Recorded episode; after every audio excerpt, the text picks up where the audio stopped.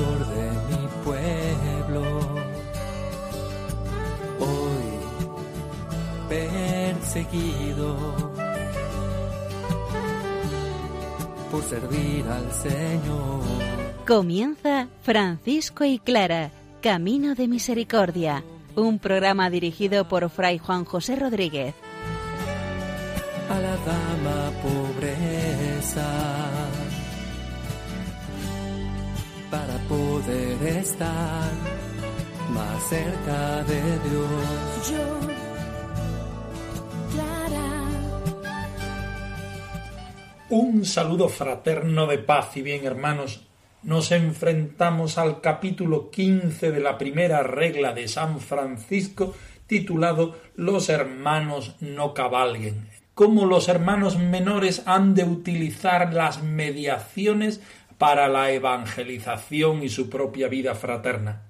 Santa Clara nos habla por medio de la cuarta testigo del proceso de canonización, Sor Amada, la conocemos bien.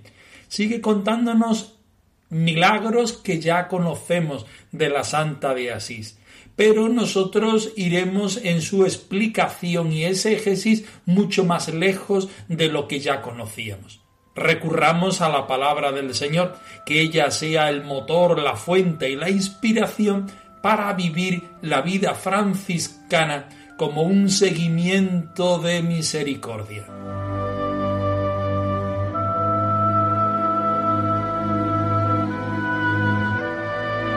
Del Evangelio según San Mateo. Les dijo Jesús, Id más bien a las ovejas perdidas del pueblo de Israel. Id y anunciad que el reino de los cielos está cerca. Sanad a los enfermos, resucitad a los muertos, limpiad de su enfermedad a los leprosos y expulsad a los demonios. Gratis habéis recibido, dad gratis. No llevéis oro, ni plata, ni cobre, ni provisiones para el camino. No llevéis ropa, ni sandalias, ni bastón, pues el obrero tiene derecho a su sustento.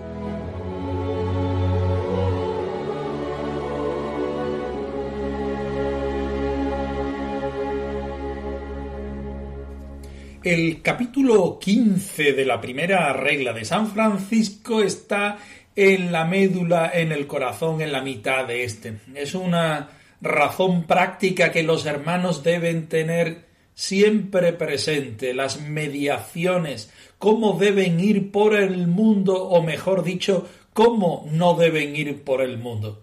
Escuchemos el texto. La vida del pobre de Asís es semejante a tu vida, hermano que vives feliz, sin importar tu pobreza, que el amor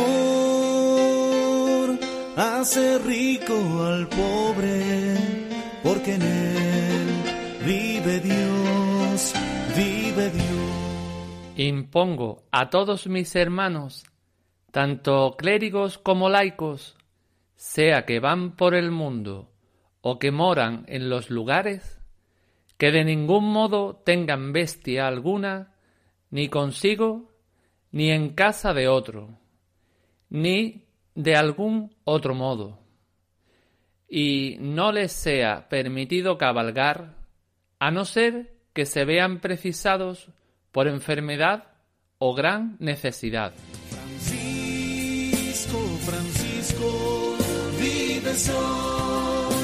En la gente que busca la gente sencilla y humilde, en la gente de buen corazón, que a pesar de ser pobre y humilde, nunca reniega de Dios.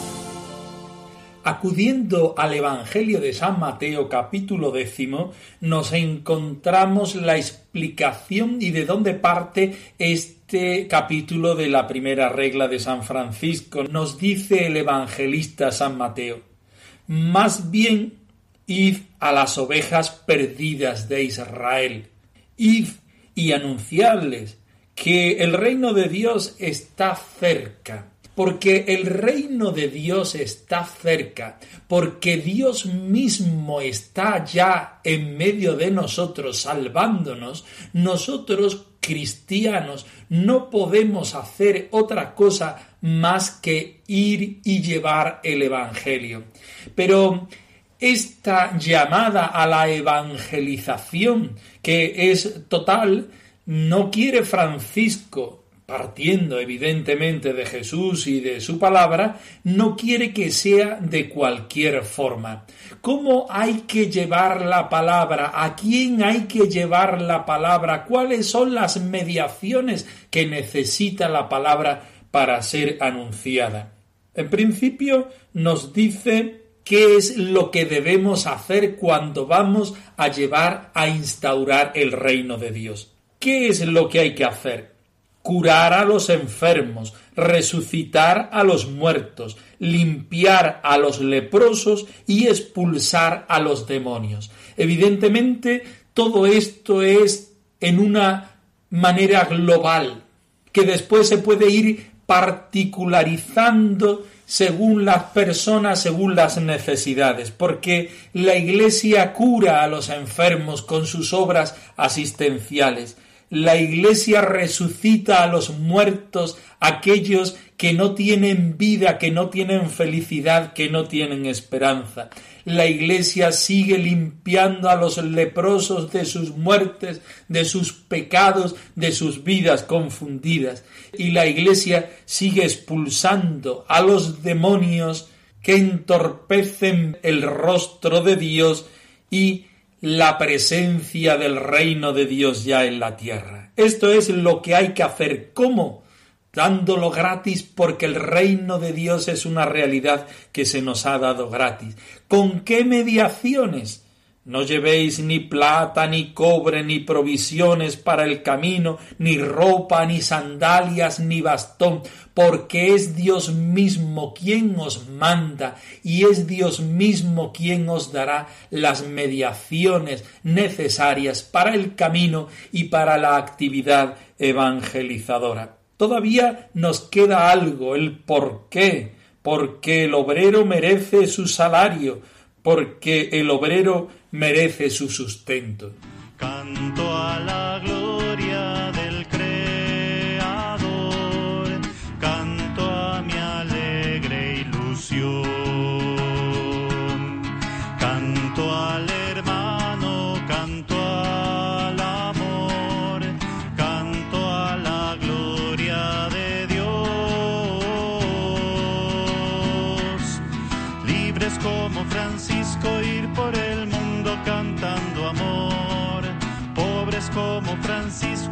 los menores de corazón. Leído y explicado el texto de la palabra de Dios de San Mateo, vamos directamente al texto del capítulo 15 de la primera regla. San Francisco dice impongo y todas las traducciones de este capítulo mantienen ese verbo impongo, es decir, quiero que se haga esto. Y además le da la fuerza siguiente, impongo a todos los hermanos, a todos los hermanos del momento, pero también los del futuro y los del pasado.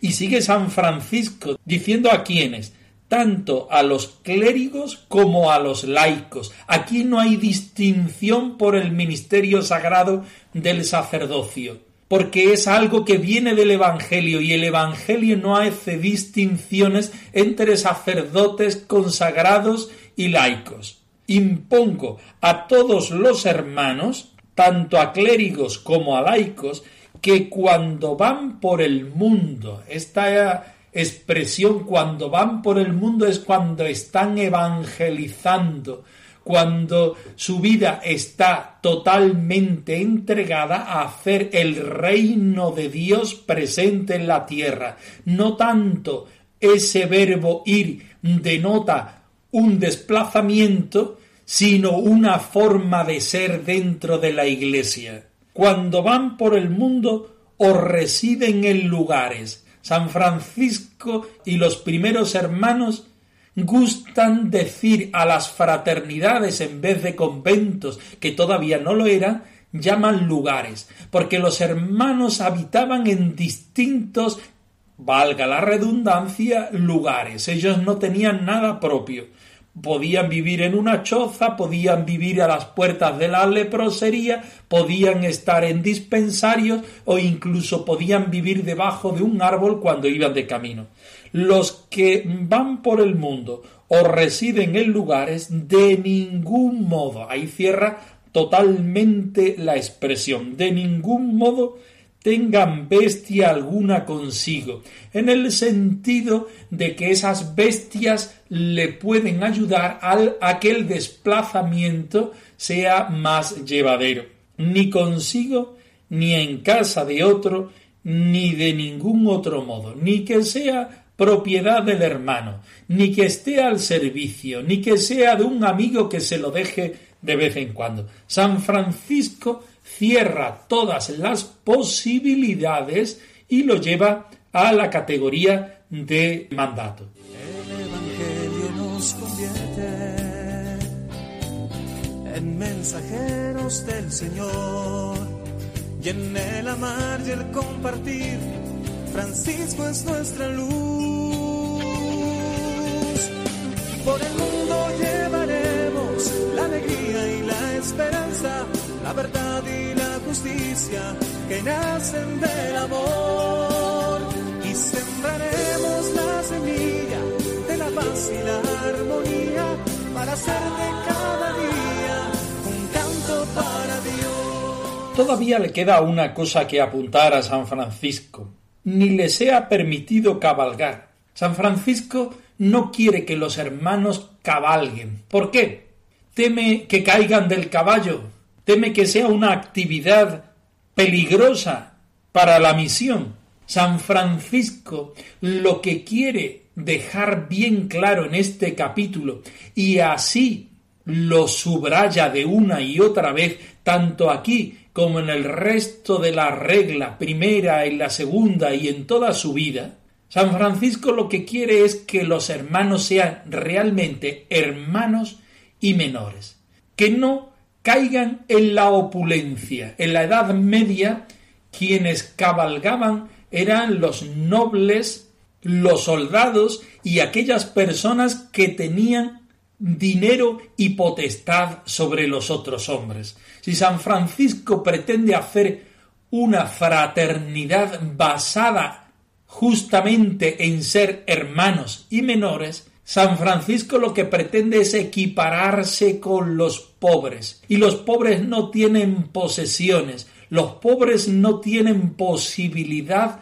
de tener cabalgadura o de tener bestias que las ayude en sus desplazamientos, en sus tareas. ¿Cuál es la tarea principal del hermano menor?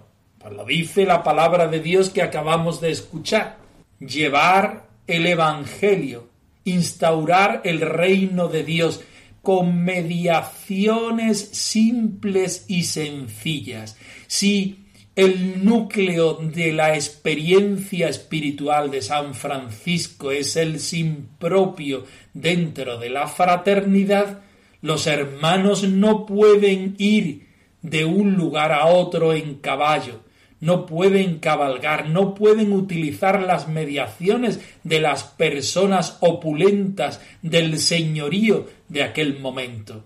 Podemos traducir y retraducir este mensaje en la sociedad y en el momento actual, en la evangelización, en la profesión de vida cristiana franciscana, el hermano debe ser menor sencillo, utilizar las mediaciones comunes de los pobres, ser sobrios y estar siempre atentos a lo que necesitan los demás. Pero queda una salvedad.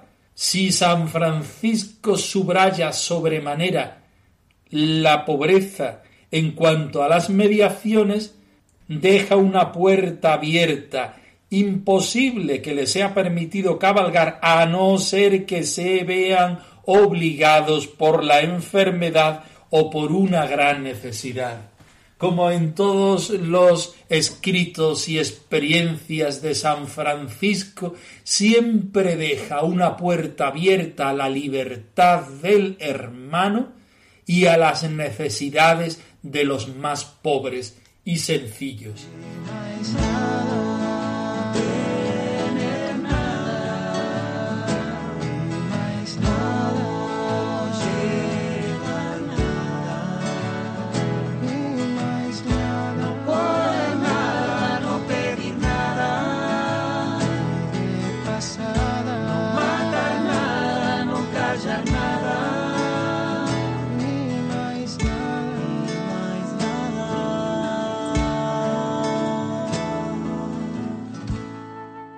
Acudimos a nuestra cita con la cuarta testigo del proceso de canonización de la Madre Santa Clara, Sor Amada de Meser Martino de Cocorano, monja del monasterio de San Damián, que bajo juramento nos está contando la historia de Santa Clara. Recordamos a nuestros oyentes que Sor Amada era sobrina carnal de la santa y que no solamente tuvo experiencia de ella en el claustro, en la vida consagrada como hermana pobre, sino antes como familia suya. Yo, Clara, pequeña planta de Francisco, os bendigo mientras y por todos los.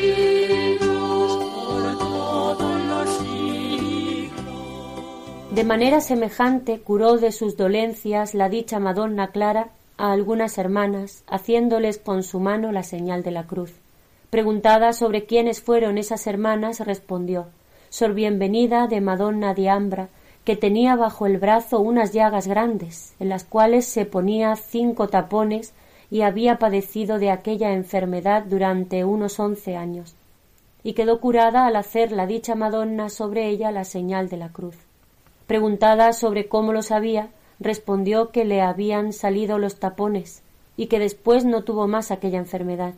Preguntada sobre qué enfermedad era aquella, respondió que se llamaba fístulas. Pequeña planta de mientras y por todos los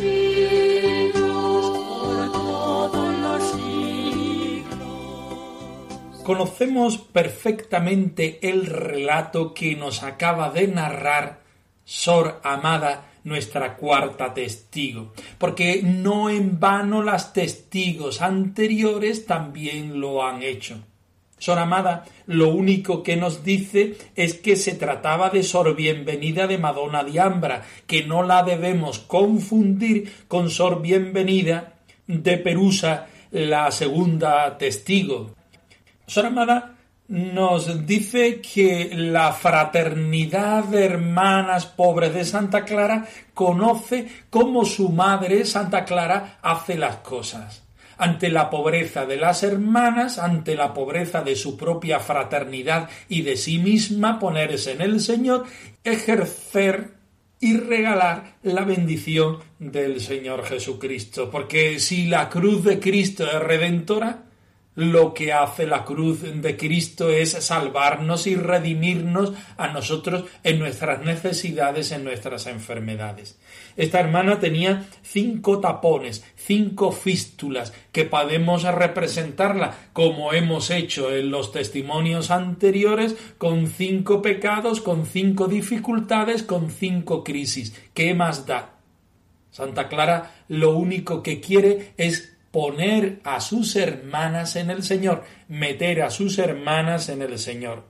Y amándos mutuamente la caridad, dice ella en su testamento, manifestad externamente con vuestras obras el amor que os tenéis internamente. Esa es la vida clariana, vivir el mandamiento del amor ser evangelios vivos y vivientes, en la salud y en la enfermedad, podíamos decir como en el rito del matrimonio, a fin de que estimuladas las hermanas con el ejemplo de las otras hermanas, crezcan continuamente en el amor de Dios y en la recíproca caridad.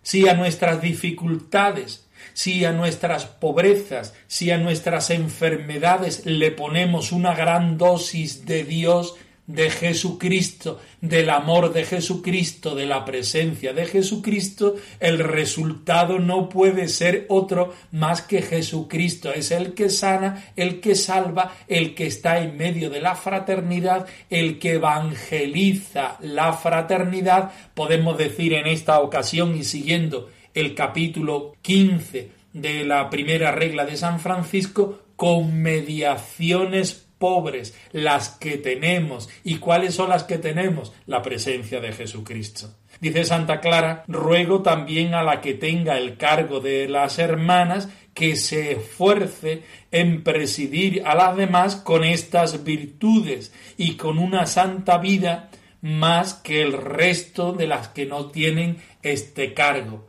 Y así lo hacía Santa Clara con su propio testimonio de vida, con su propio consejo y con el ejercicio del servicio a las hermanas.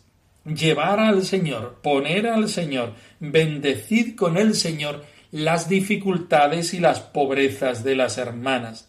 Si así lo hace, las hermanas estimuladas con su ejemplo le obedecerán no tanto por el deber cuanto por el amor. Este es el ejemplo, esta es la virtud, este es el mandamiento del amor.